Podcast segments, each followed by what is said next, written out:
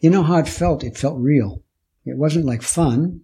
It just felt like real. Yeah, it wasn't like getting high. It felt just like real. And I guess I was attracted to something that was real. Tenshin Reb Anderson on his first meditation experiences. Reb Anderson is an American Zen teacher and author of several books on Zen Buddhism. Over 50 years ago, he left advanced study in mathematics and Western psychology to practice with Shunryu Suzuki at San Francisco Zen Center. A couple of years later, Suzuki Roshi ordained him as a priest and gave him the Dharma name Tenshin Zenki. Naturally real, the whole works. Reb Anderson got Dharma transmission in 1983 and served as abbot of San Francisco Zen Center for nine years. Together with his wife, he lives at Green Gulch Farm. In August 2016, I attended a session led by him, a week of intensive meditation in the countryside of Sweden. Afterwards, we met at an apartment in Stockholm and spoke about his life, the Bodhisattva practice, and the importance of questions. I have to warn you, the sound quality isn't that great. I'm sorry for that. Nevertheless, his answers are worth listening to. I'm Anne Vogt in conversation with Tenshin Reb Anderson. In 1967, you moved from Minnesota to San Francisco in order to practice at the San Francisco Zen Center. Sitting in the zendo, the first thing you saw of your future teacher, Suzuki Roshi, were his feet. Mm-hmm. And your immediately thought was, these feet can teach me Zen. At that time, did you know already that this includes the Bodhisattva practice? No. I saw examples of what I now see as bodhisattvic activity. For example? Um, for example, um, there was a Zen monk who was living in a small house, I think maybe on a mountainside, and it was a full moon night, and he heard some sounds outside. It sounded like something coming slowly through the hillside maybe like sound like maybe a thief, like not a, not an animal but a human. Before the thief came into the house, he took off his clothes and all and threw and threw his clothes out the window and all his possessions, and said, "Here you can have all my possessions, and I'm sorry I can't give you the full moon too." I think that was bodhisattvic activity, but I just thought of it as really cool. I thought that was that's so wonderful to not just give the thief, but wish the thief they could give the thief even more. I thought that that was I wanted to learn how to be like that with a thief, and um, I would say now that that person probably was a bodhisattva, but I didn't know the word bodhisattva. So, what did fascinate you about Zen in the beginning? Why, why Zen? I mean, at this time, uh, when you um, started being interested in meditation practice, quite a lot of meditation practices started to develop in in the United States. But I didn't know about them actually. So, why why San Francisco Zen Center?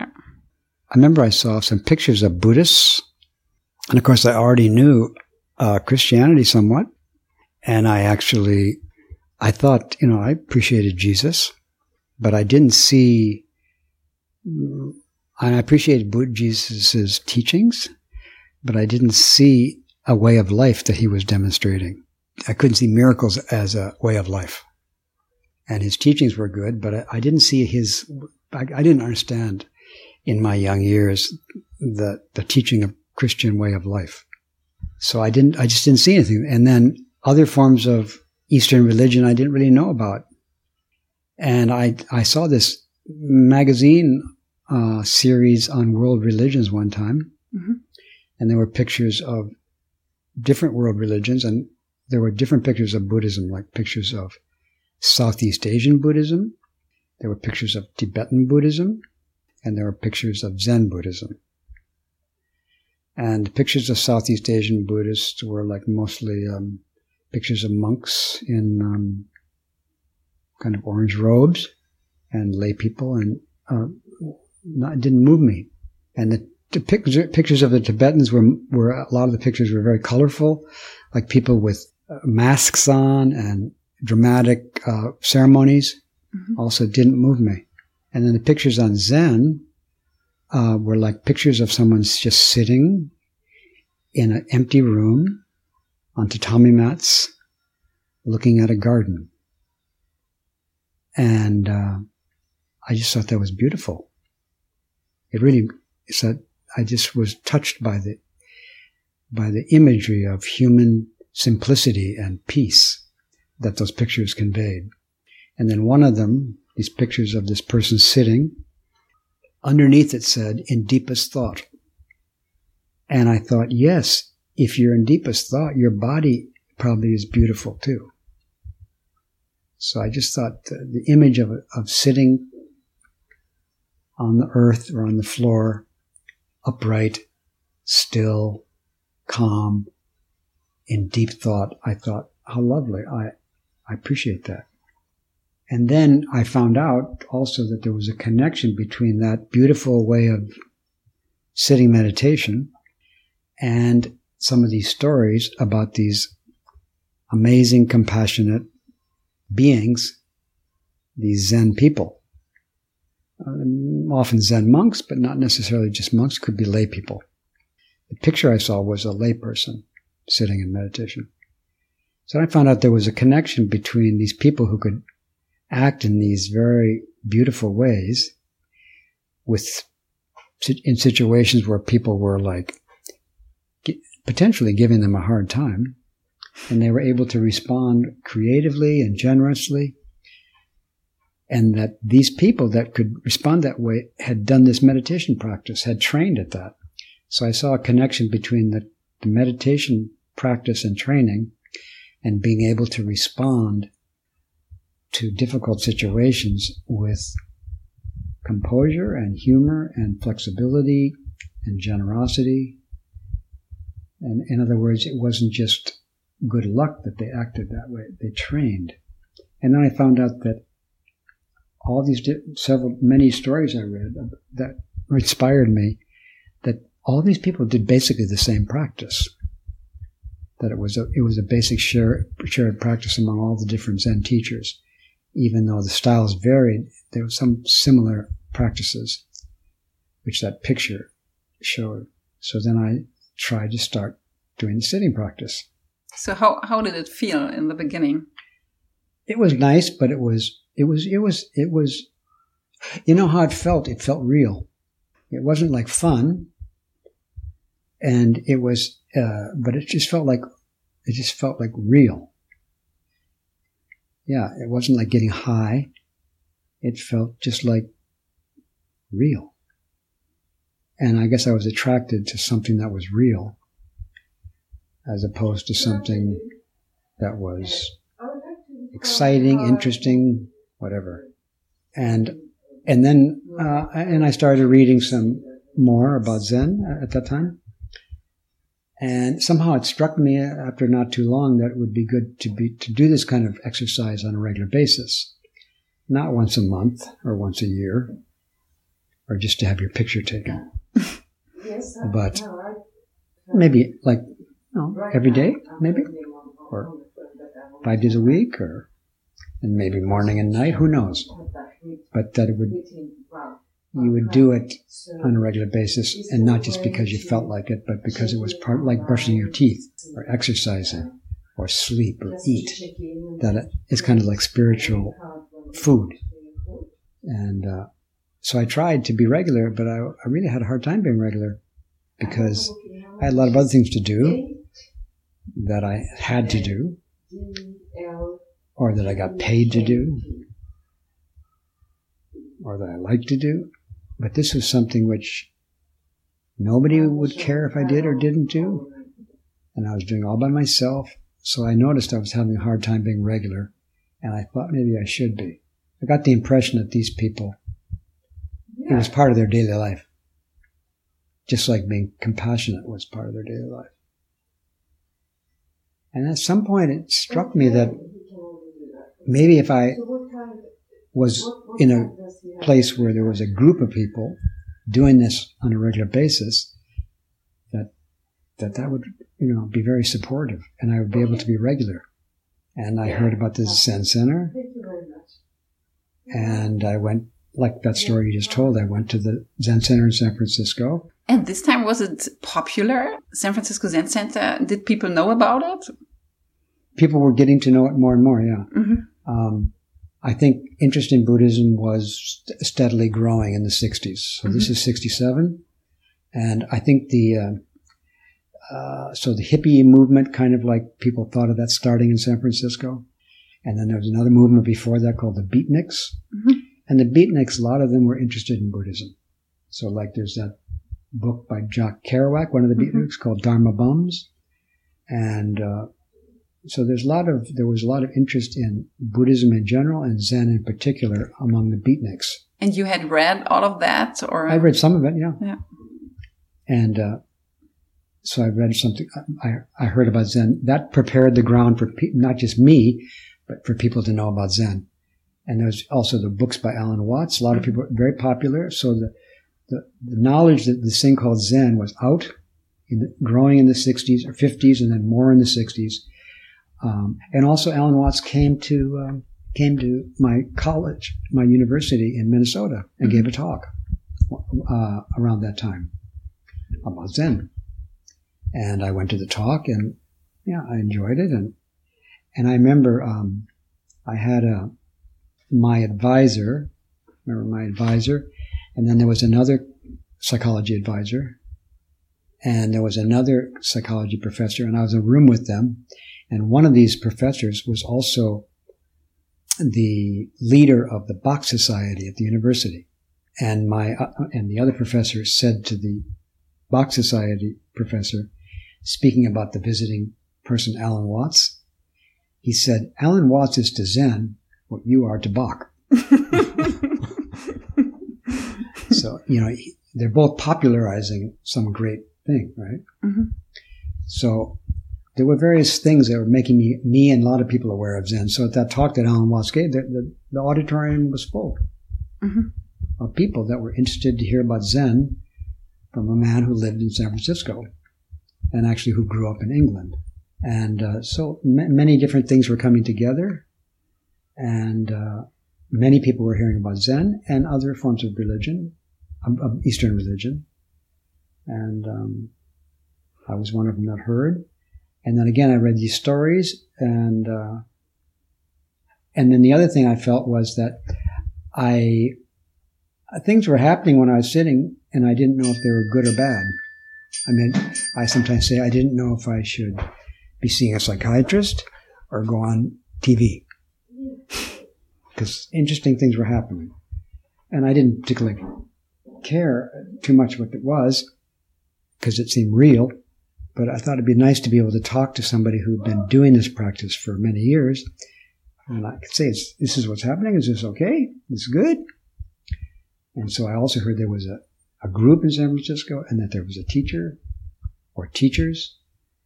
And so I went to visit and kind of looking to sit at the environment and looking for the teacher. And I found the environment.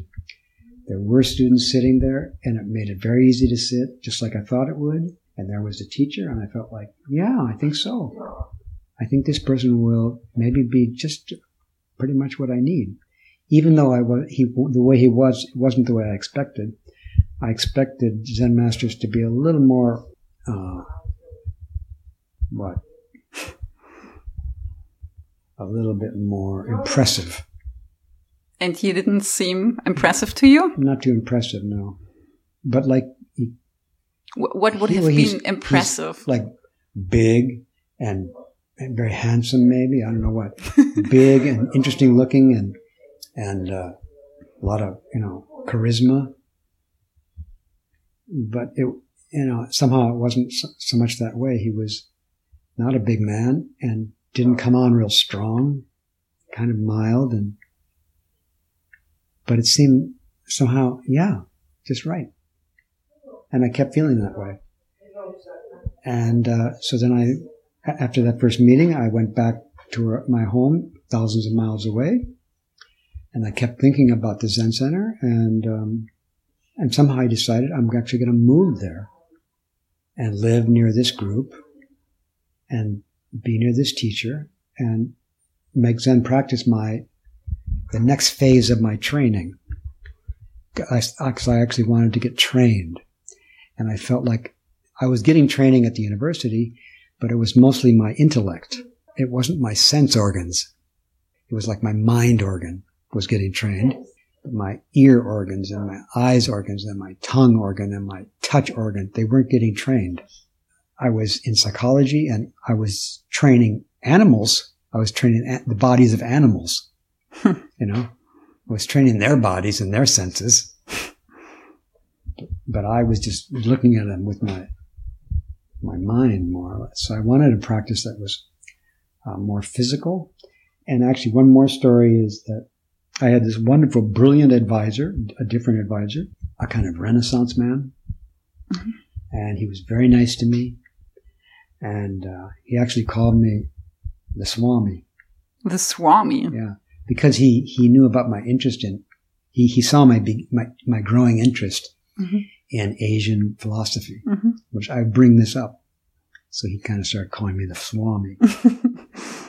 in seminars, I would bring up certain perspectives like that. Mm-hmm. Anyway, he's very nice, very smart. And one day I was walking near the University of Minnesota and I walked by a McDonald's and he was in there and he was uh, bent over his, he was a tall Dutch man and he was bent over his hamburger with his long, tall body and his big head, bending down to the hamburger in his hand. he looked kind of like the, the shape of a question mark. And I just looked at him and I said, he's a wonderful person, but this is not my teacher. You know, this is not, he's not showing me a way of life. Mm-hmm. Whereas Suzuki Roshi, I saw his body. And his body said, his, his feet said, these are, these feet are practicing. These feet are touching the ground step by step. Not, and not just my brain walking around the room. So again, I, I wanted to come and train my senses because I feel like we do have six senses, not just one. Mm-hmm. Not just, not just intellect. And I felt like that would help me find my true path in the world and be able to see more than the intellect can see. But it's interesting, especially uh, uh, people who are interested in intellectual things. They are interested in Zen, or they are sometimes at least uh, yeah. interested in Zen. Yeah. So I think maybe Zen is a physical practice that attracts some intellectuals. And it maybe attracts some of them because it's offering a training beyond, in addition to the intellect. Right.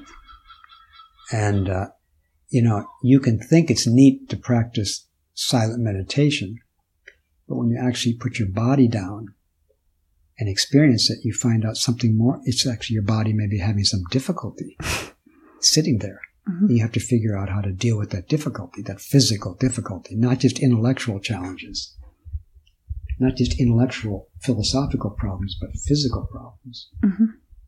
And I also was feeling at that time like a lot of the people who were most interesting were not just people who knew a lot, but people who could sense by some other means than not than intellectual knowledge. They could sense where the knowledge was going next, how the knowledge in different areas was evolving. Those were like the most interesting people and the most interesting artists too. They sense where the music was going, where mm-hmm. the poetry was going. And in order to do that, you need to use more than just thinking about it. There's more information coming in about what's going on than just through our thoughts. We're getting information through all five senses, and I was not getting training in in five of them. We're getting information through all six, I should say. And I was mostly being encouraged to deal with information through one in the university. I wanted to deal with information through five, six. Mm-hmm. And so Zen definitely has mind, very interesting intellectual presentation, but also has a physical presentation, has a touch presentation, because the body is actually touching the earth and touching the hands are touching the hands, legs are touching the legs, legs are touching the feet. Mm-hmm. All that's going on, all this tactile, very important tactile experience that gets very intense sometimes. Well, how do you deal with intense tactile experience? Actually. And then there's also sights. How does the room look? And there's sounds. You're listening to your mind and you're listening to the trees and you're listening to the birds. You're listening to the bells and you're actually sitting there and yeah, so you're all, is particularly your eyes, your ears, your touch and your mind are very strongly influenced. And then also smell. Zen temples smell. They often smell really good. And the temple that Suzuki lived in when I first visited, it had a very wonderful smell. What kind of smell? Well, it's the smell of flowers and incense. And I think also Suzuki Roshi's wife's cooking. and part of the experience of sitting meditation in that place was the smell of that place. And there were also tastes, like the taste of white rice and miso soup and Japanese pickles. Those mm-hmm. tastes, those unique tastes. And it's interesting, you know, for me that when Zen Center moved out of that Japanese temple where we first started practicing over to the new building at 300 Page Street, uh, I went back to the old temple one time a few years afterwards, after Suzuki Roshi and his wife left, and I went into the meditation hall, and the feeling was the smell was gone. Hmm. His presence and her presence, the sensory pres- the sensory effect of them being there was gone. The room looked similar, but it was it was like maybe one fifth, uh, in a sensory way it was like one fifth of what it used to be. And and now the, the smell had been transferred to the new building where I lived. so you were lucky. I was very lucky. I always felt that way. How I know so many good people in this world who are, in a way, they're better than me. Why didn't they get a chance to study with this nice teacher and practice with this great community? How come I? I don't understand why I'm so fortunate to go and practice with him and be there with him and have him there be there with me.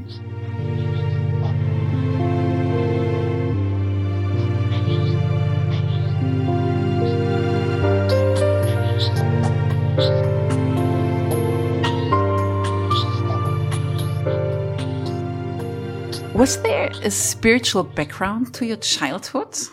Yeah, I think so. What kind of background? Can you say a little bit more about it?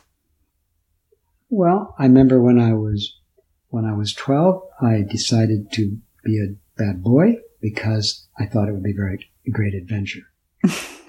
so how did that work? Well, like, you know, for example, one day a friend of mine and I stole a car when I was 12 and I didn't know how to drive. Oh, God. And he was one year older than me and he could drive a little bit. So we stole a car and we went driving around, and it was very exciting adventure for t- little boys. Mm-hmm. And then we crashed the car. Wow. And then the police caught us and took us to jail. And so that was very exciting. And I was, and I was really sorry because my, thought it would really hurt my mother and it did. And I really felt bad. And then I went back to school and all the kids thought that that was totally cool because I lived in a kind of like upper middle class neighborhood. The boys in my neighborhood did not go to jail. Mm-hmm. Nobody ever did that. Mm-hmm. So I was like a, a star doing that kind of delinquent thing. Did you feel like a star? I did. I didn't expect to be. I was ashamed when I came when I got when my mother came to get me in jail. I was ashamed. Mm-hmm. But then when I went to a dance that night, everyone you know like cheered me. And even there was a policeman at the dance, and even he said to me, the wilder the colt, the stronger the horse. There's some uh, praising of the wildness of a young boy, and maybe girls too, but particularly young boys are sometimes praised for being wild and adventurous. Mm-hmm. So that was that. But my mother was still upset, so she asked me to talk to a man who lived in our apartment. My father didn't live with us at that time. They had separated. But there was a man who lived in our building who didn't have any boys. He had girls. And he loved me, I think. And he kind of wanted me to have a son. And he came to talk to me, I think, my mother encouraged him to talk to me about this, this wild tendency in my life.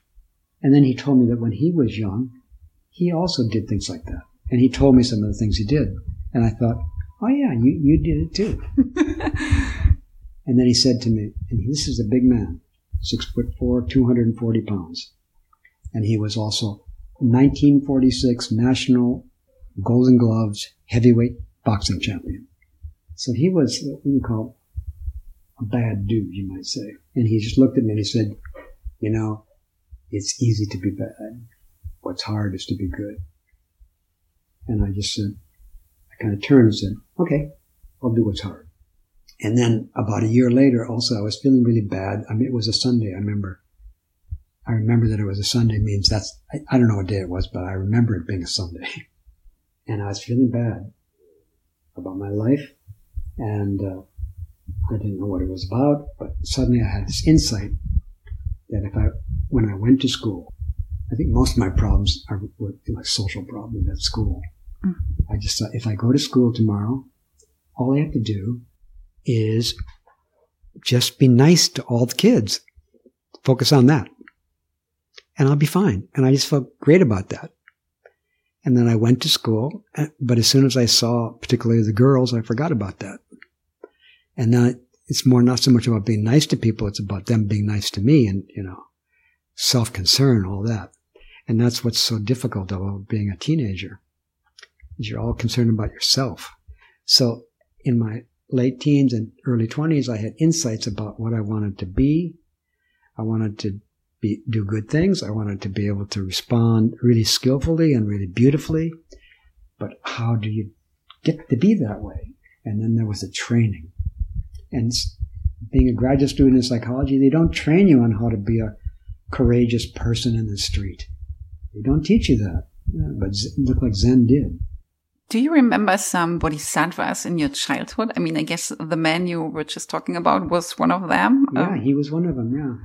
Another one was um, around the time I was eight. Uh, I think I must have taken like a shift to be, what you might say, very introverted. Even though I played, you know, with kids and stuff like that during at school, I did those things. If when I wasn't playing with kids, a lot of time I was just up in my room by myself. You know, my parents were concerned about me because I was up in my room by myself a lot. And so they thought maybe I was getting, I was hard of hearing maybe. So they sent me to an ear doctor to have my ears tested. And I didn't have a problem. So then they sent me to a child psychologist, psychiatrist. And his name was Dr. Hanson. And uh, the first once or twice or three times I went, I had to cross the whole city to get there. I went with my mother.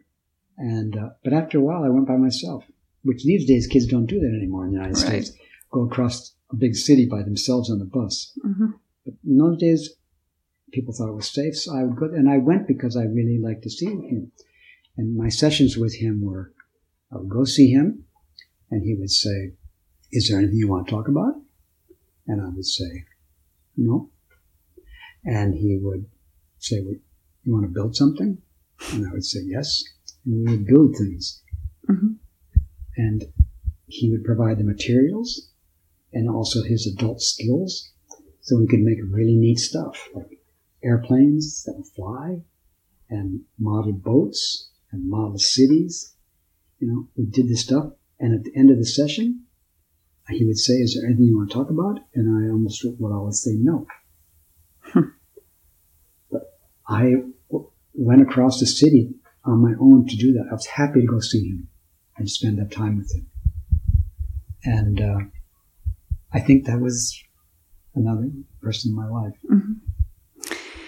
In I think, um, I, think yeah. I had many bodhisattvas in my life. I didn't know it, but I think that's why I'm so grateful to be alive. Is that there are many bodhisattvas who have helped me and uh, led me to Zen Center, and led me to Suzuki Roshi, and then and then that led me to meet other bodhisattvas. So now I'm just everybody I meet might be a bodhisattva as well. Even you might. yeah, I might be one. Yeah. we'll see. In Mahayana Buddhism, a bodhisattva is a human being committed to the attainment of enlightenment for the sake of all beings. That's the common description mm -hmm. of a bodhisattva. How would you describe it? What's a bodhisattva? A bodhisattva is the way that we're helping each other become free of delusion and be at peace. It's, it's a, it's a way of life. It's a way of living. It's not just in the person. It's in their relationships and it's in the other people that they're related to. It's in their relationship with that person. It's in that intimate interrelationship. That's the bodhisattva. It's not the person. It's not the person they're relating to. It's the relationship. That's the bodhisattva. You've practiced Zen for more than half of a century, more than 50 well, years. Well, let's, let's just say I've been at Zen Center for 49 years. Okay, but that's almost yeah. 50 years. Yeah.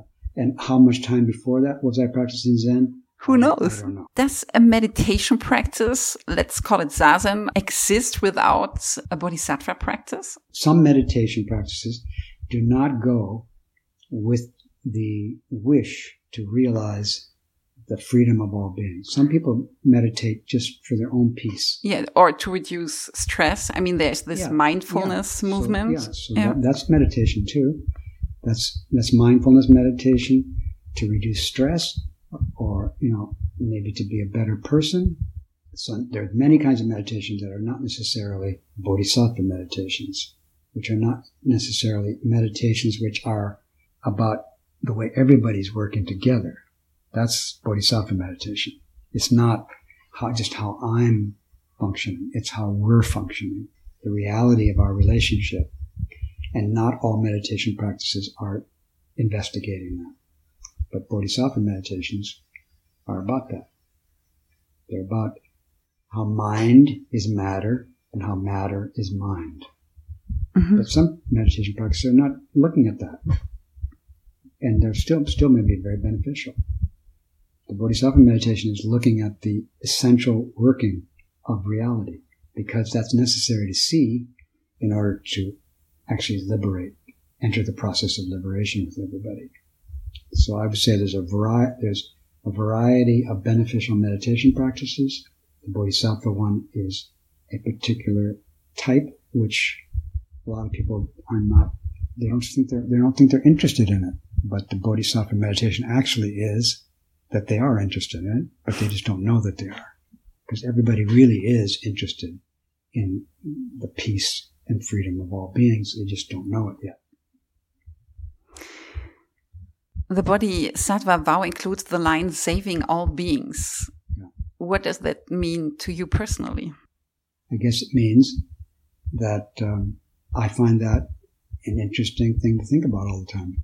It means to me personally that that's what I'm working on. That's what I'm remembering. I'm thinking about how that relates to my personal behavior. Does my personal behavior resonate with that? So it's like, it's a thought that my, I line my other thoughts, thoughts and postures and vocalizations. I, I try to keep them in relationship to that thought. Can you give me one example for that? If I'm about to say something, I might check to see if I'm telling the truth. If I'm not telling the truth, then that would not be in accord with this vow. If I am talking to somebody and I notice that I'm trying to get something out of the conversation, then I think, oh, that doesn't go with this vow. If I notice those kinds of things, then I would, those would be examples of not being in accord with the vow. And the training starts with noticing it? Noticing it and then and then maybe like acknowledging that what I'm doing is actually kind of silly. It's because it's not in accord with the way I want to live. And I'm sorry. In order to save all beings, do we have to save us first? Does it work like that? Actually, it sort of does. You, you need to know how to save yourself in order to teach other people how to save themselves.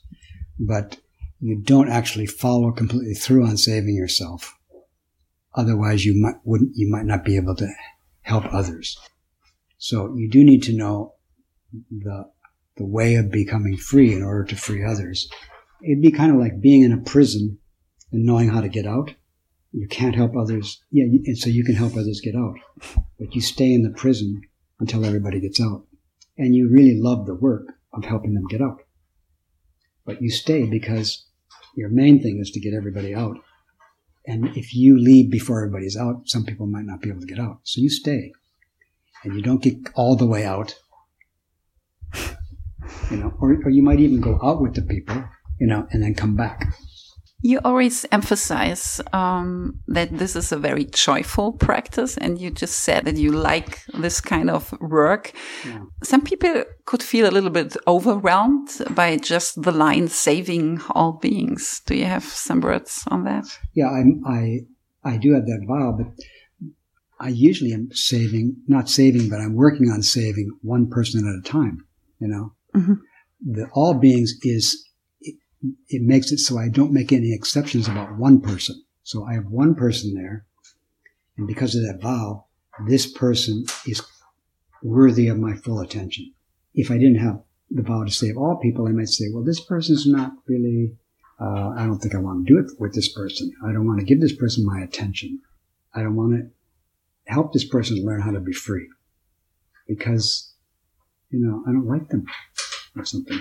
Mm-hmm. But not liking people doesn't matter if you have this vow. You help people in, and also liking, you still help people you like too. You don't exclude them.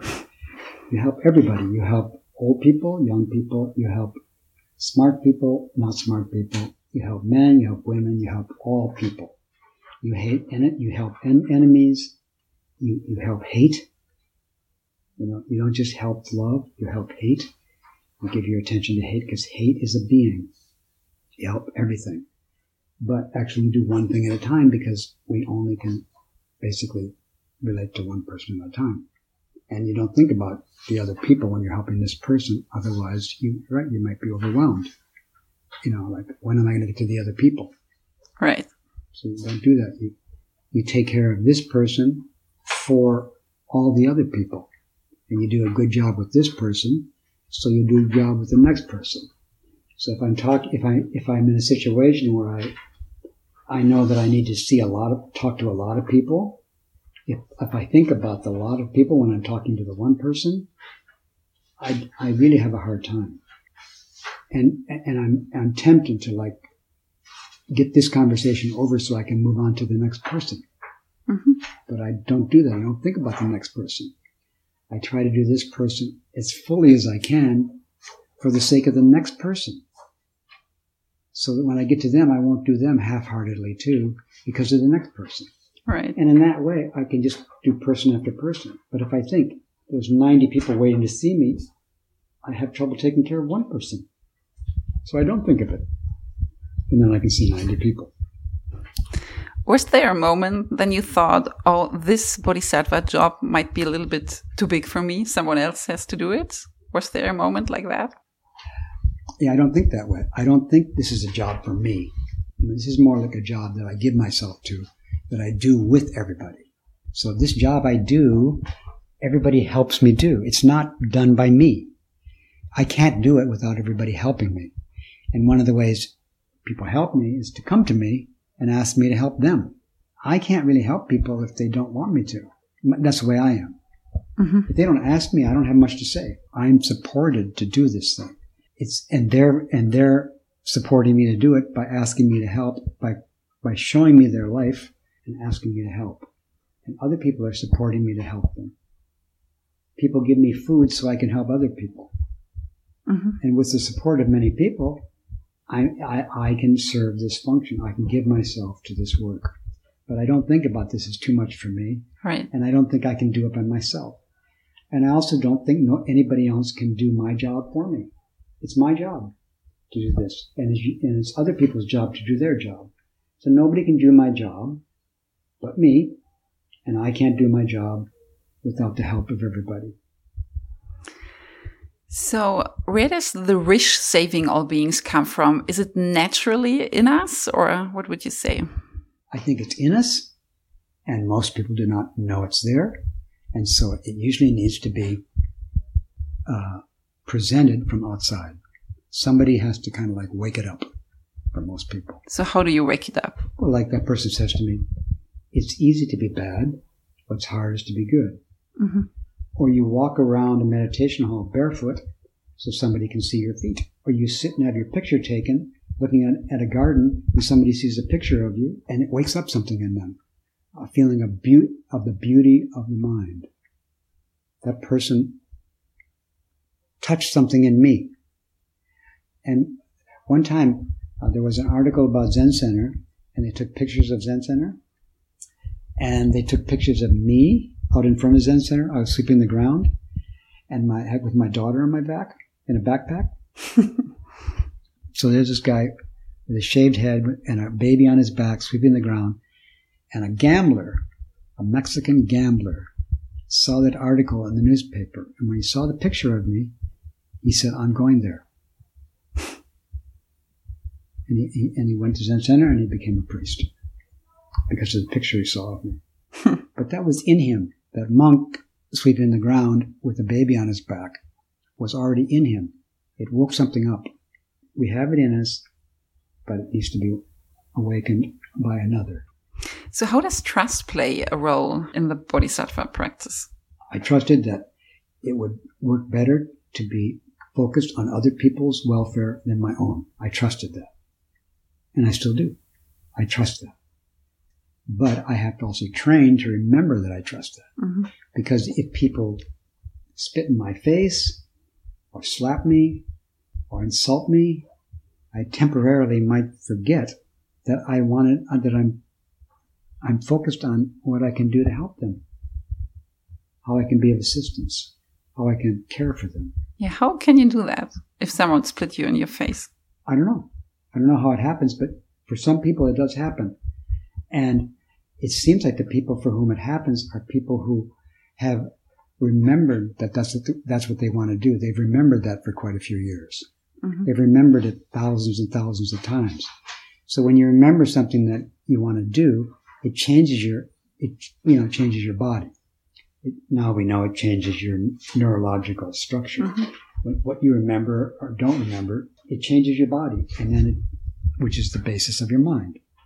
So when you use your mind in a certain way, you change your body in a certain way. If you use your mind in another way, you change your body in another way. If you think about bowels of compassion, that changes your body in a certain way, so that when people attack you, you might already be thinking before they attack you, how can I be of service? And so they attack you, and you still say, how can I be of service?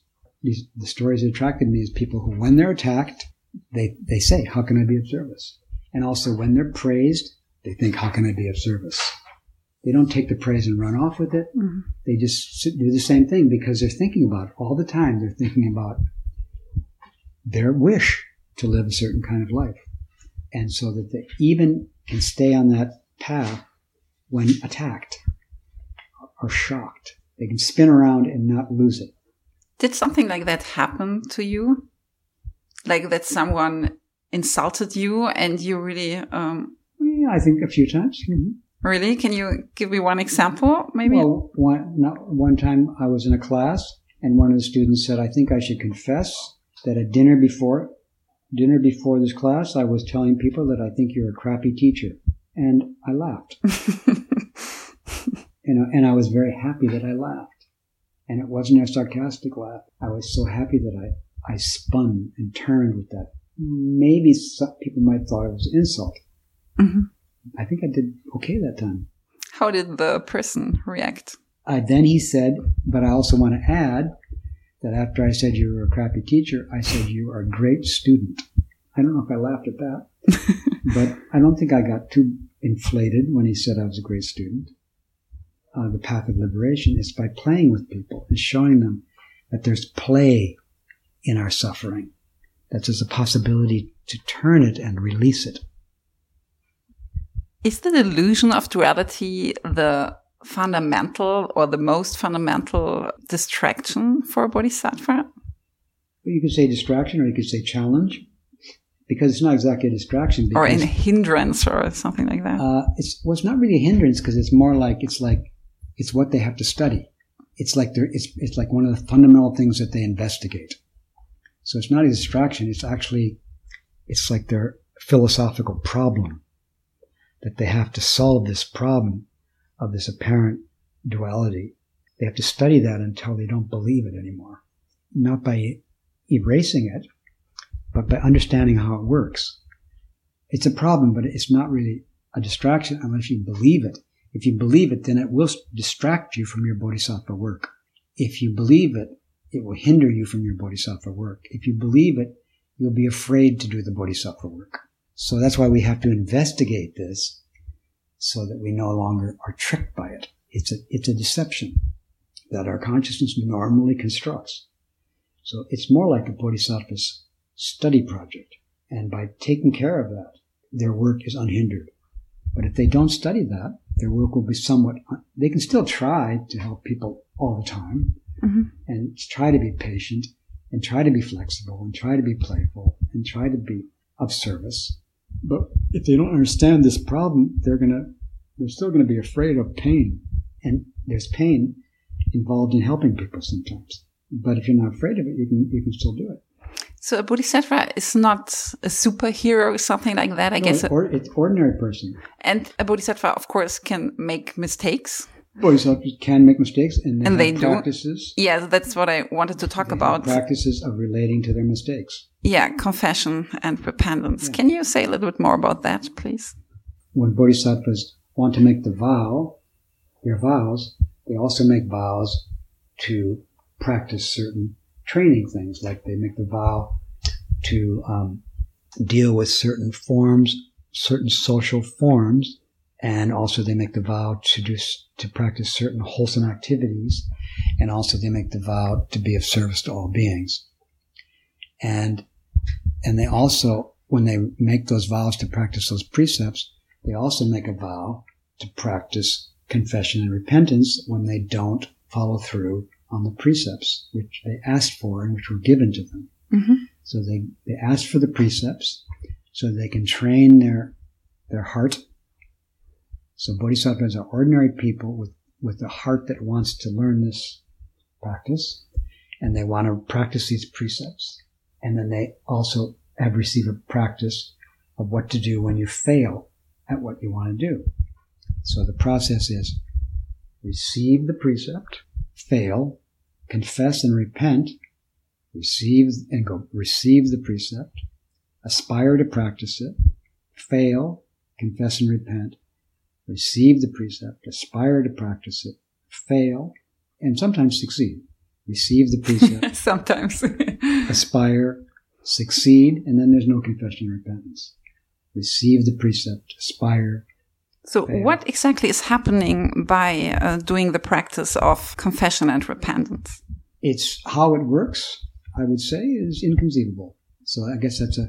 But how does it help this practice? It the, it melts away the root of what's distracting you from your work.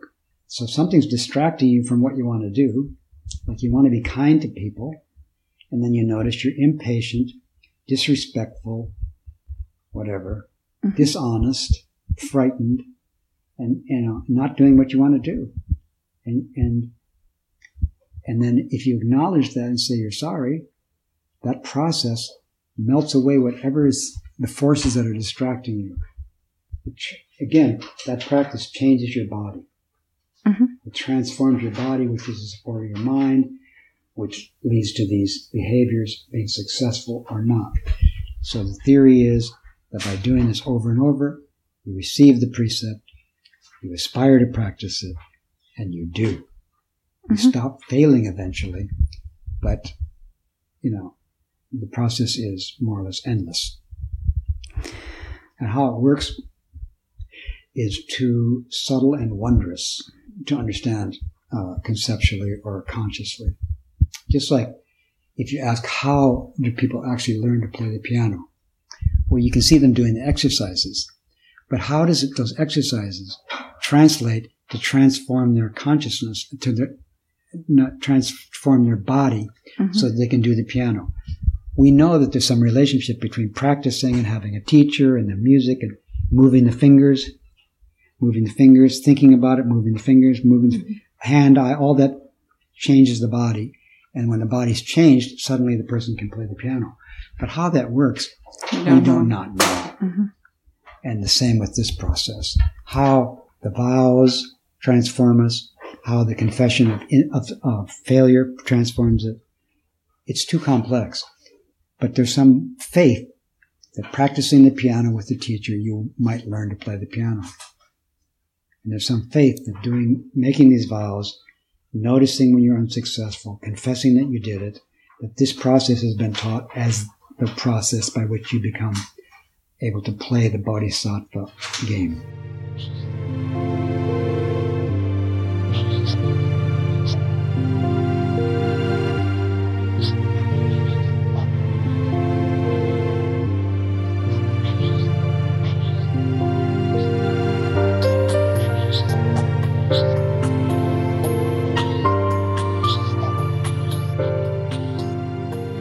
The 16 great bodhisattva precepts are pretty good, I would say, job descriptions for a bodhisattva.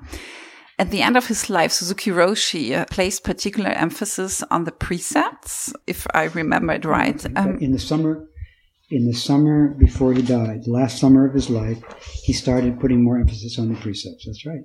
Can you explain why?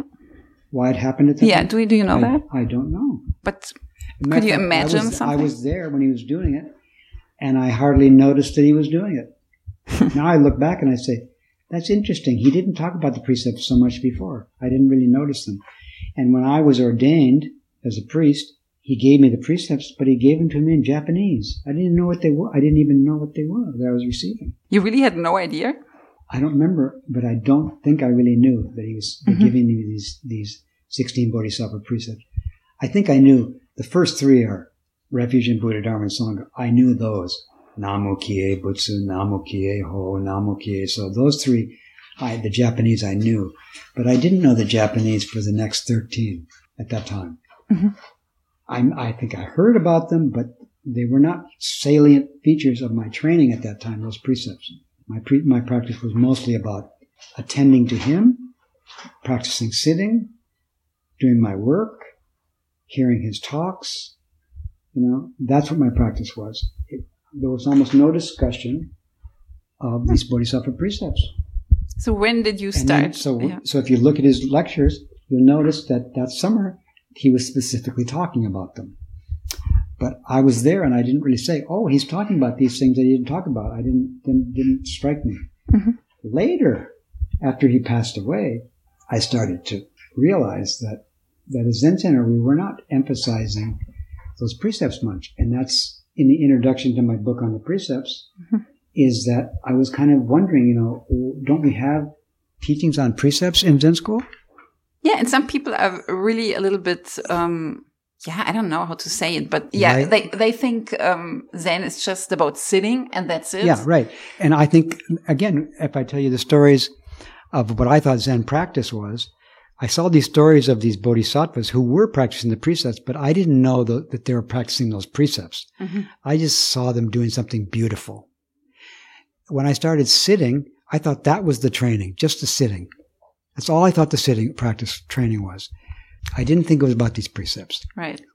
And a lot of people, when they hear about the precepts, they're actually kind of turned off. Right, because some people are reminded of like the Ten Commandments exactly. and committing a sin and something like yeah. that. Some people like to approach Zen because when they see somebody sitting, they do not see that as ethical practice. Mm-hmm. They don't see that as moral discipline. It is, but you don't see it. Later, again, I saw finally that the sitting is the precepts and the precepts are the sitting.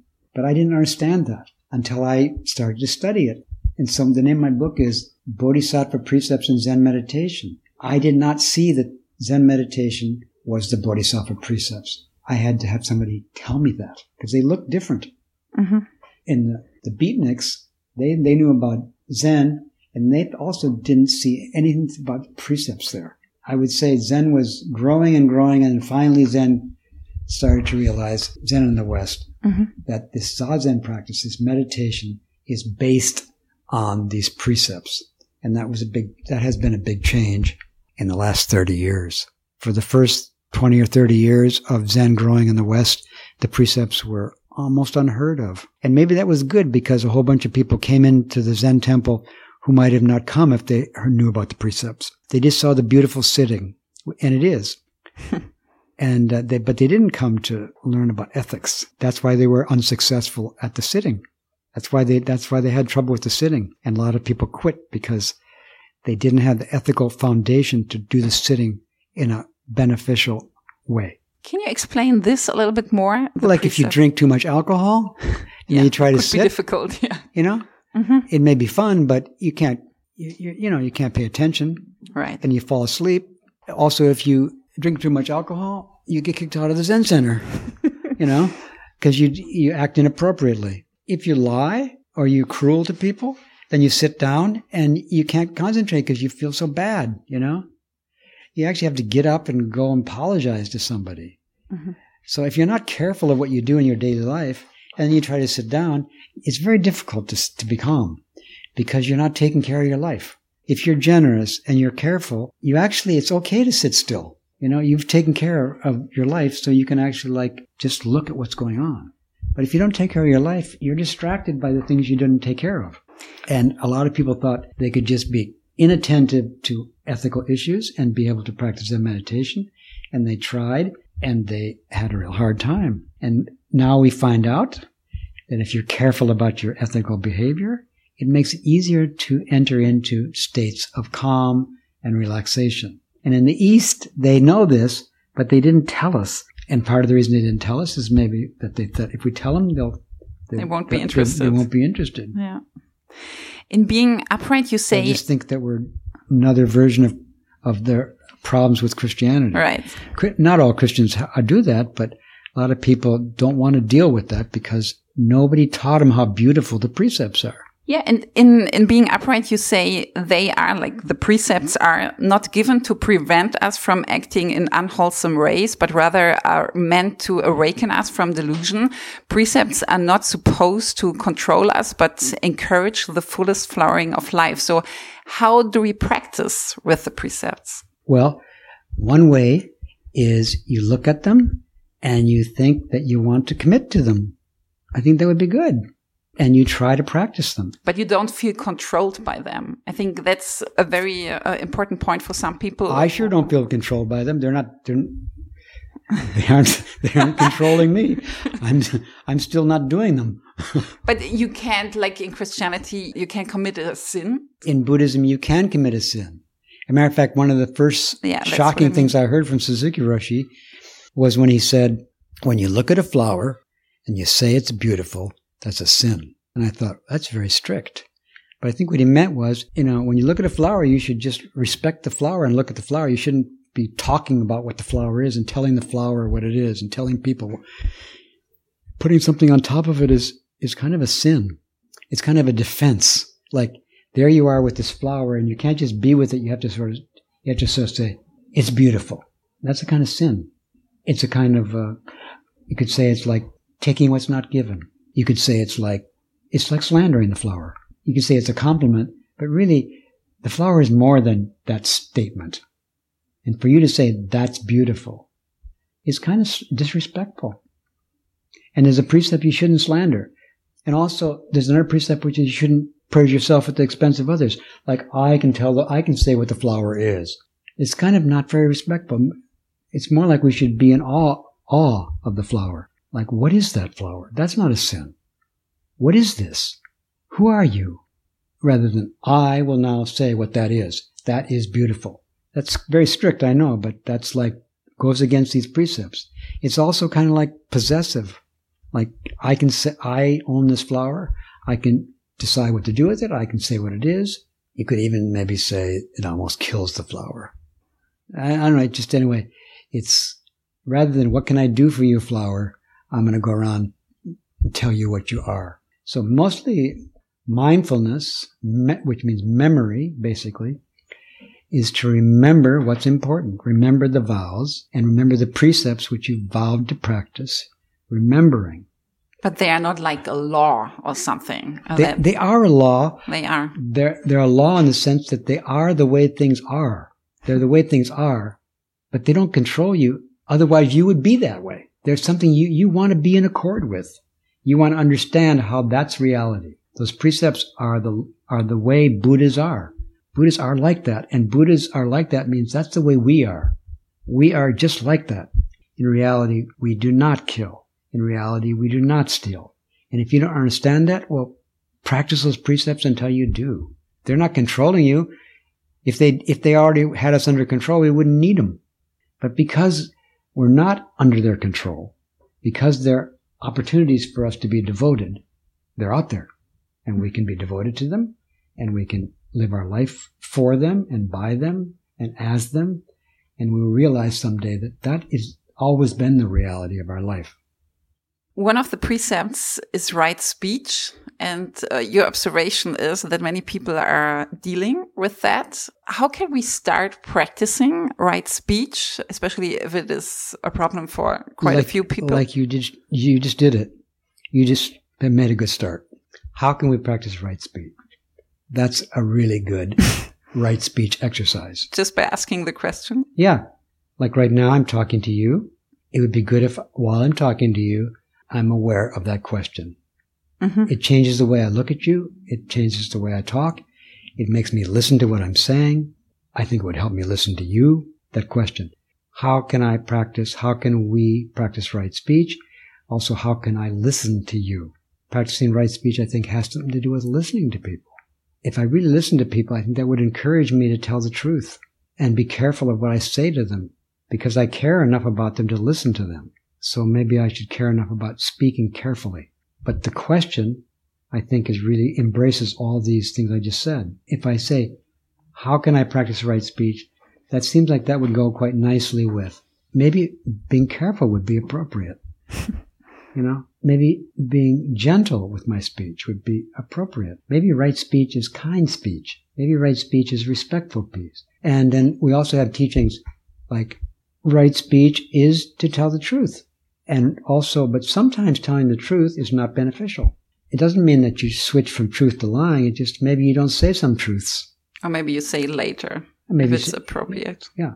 You say it later when it's beneficial. So if it's true and it's beneficial, then you also, it's a question of when you say it. Because sometimes it's true and beneficial, but it's not the right time. So you, those, those guidelines help us find right speech. So it, it does mean that I'm a little more careful if I follow those guidelines. Is this true? Is what I'm saying about that person true or just what I heard? Actually, I, I haven't verified that, so maybe I shouldn't say anything yet. Then I find out it's true. I think, is it beneficial? Mm, I think so. Is it a good time? No. It's not a good time because they're not able to listen to me right now, or they're too upset about something else to hear this. So I'll tell them later. But the basic thing I think is to have the question, what is right speech? What are these precepts? Back in the days, you carried a notepad with you. The notepad was full of questions that you wanted to ask Suzuki Roshi in yeah. moments mm -hmm. that seemed appropriate. Mm -hmm. Do you remember a question you've asked that was, or maybe still is, a very important one for you? Usually I, I remember the first question I asked him What is right effort? And he said, getting up when the alarm clock goes off with no hesitation. I could now just continue. Now that I start thinking of the questions, more will come. But that's, that's the first one that came to mind, which just happened to be the first one. How did it work for you? The next morning, I could check to see, can I get up with no hesitation? And I found that it was actually kind of hard, that there was a little hesitation. But I could work on it. I could say, yeah, the, the next morning, every morning. Now it's been 45 years since he died. And every morning I look to see, is there hesitation? Really? You're still looking at it? Yeah. Because every morning there could or could not be hesitation. Every morning the right effort could be there or not. So you're still practicing it? I'm still practicing it.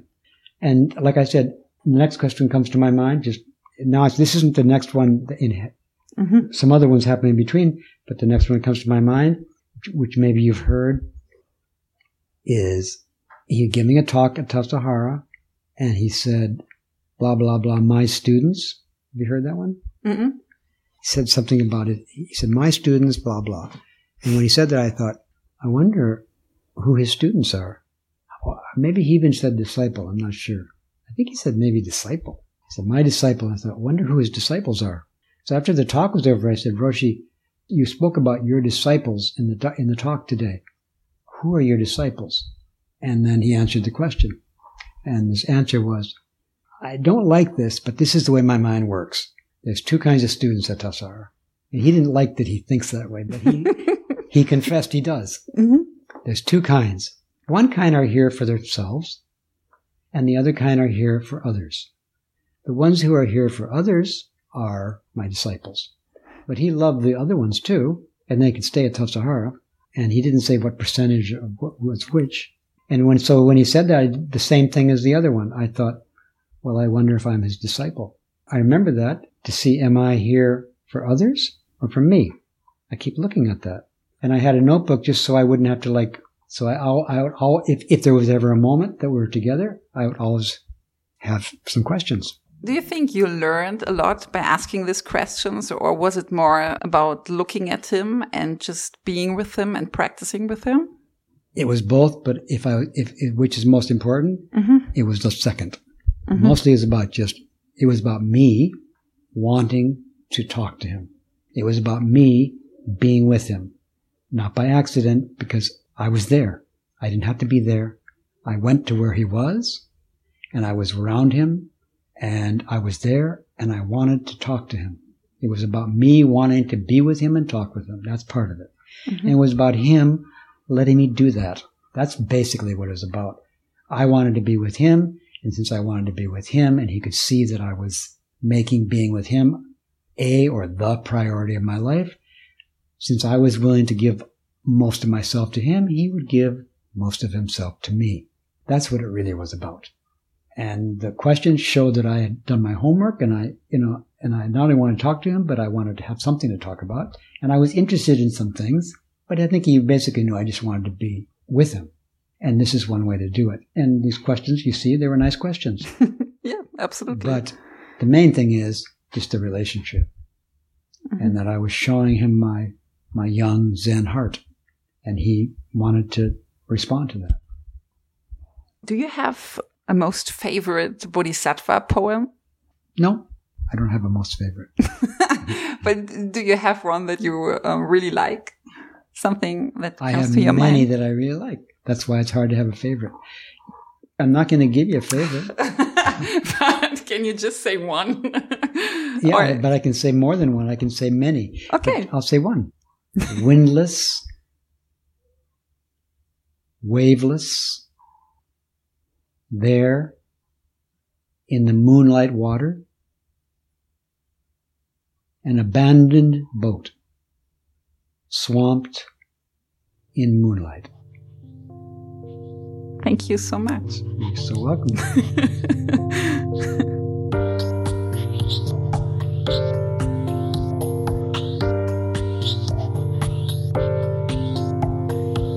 Anderson is an American Zen teacher and author of several books, including Being Upright, Zen Meditation, and the Bodhisattva Precepts. He teaches in North America and Europe. Check out his website at rebanderson.org or the San Francisco Zen Center website at sfzc.org. I'm Anne Vogt, and I want to thank Moby, who provided and composed the music for this podcast. To learn more, please go to annevogt.com.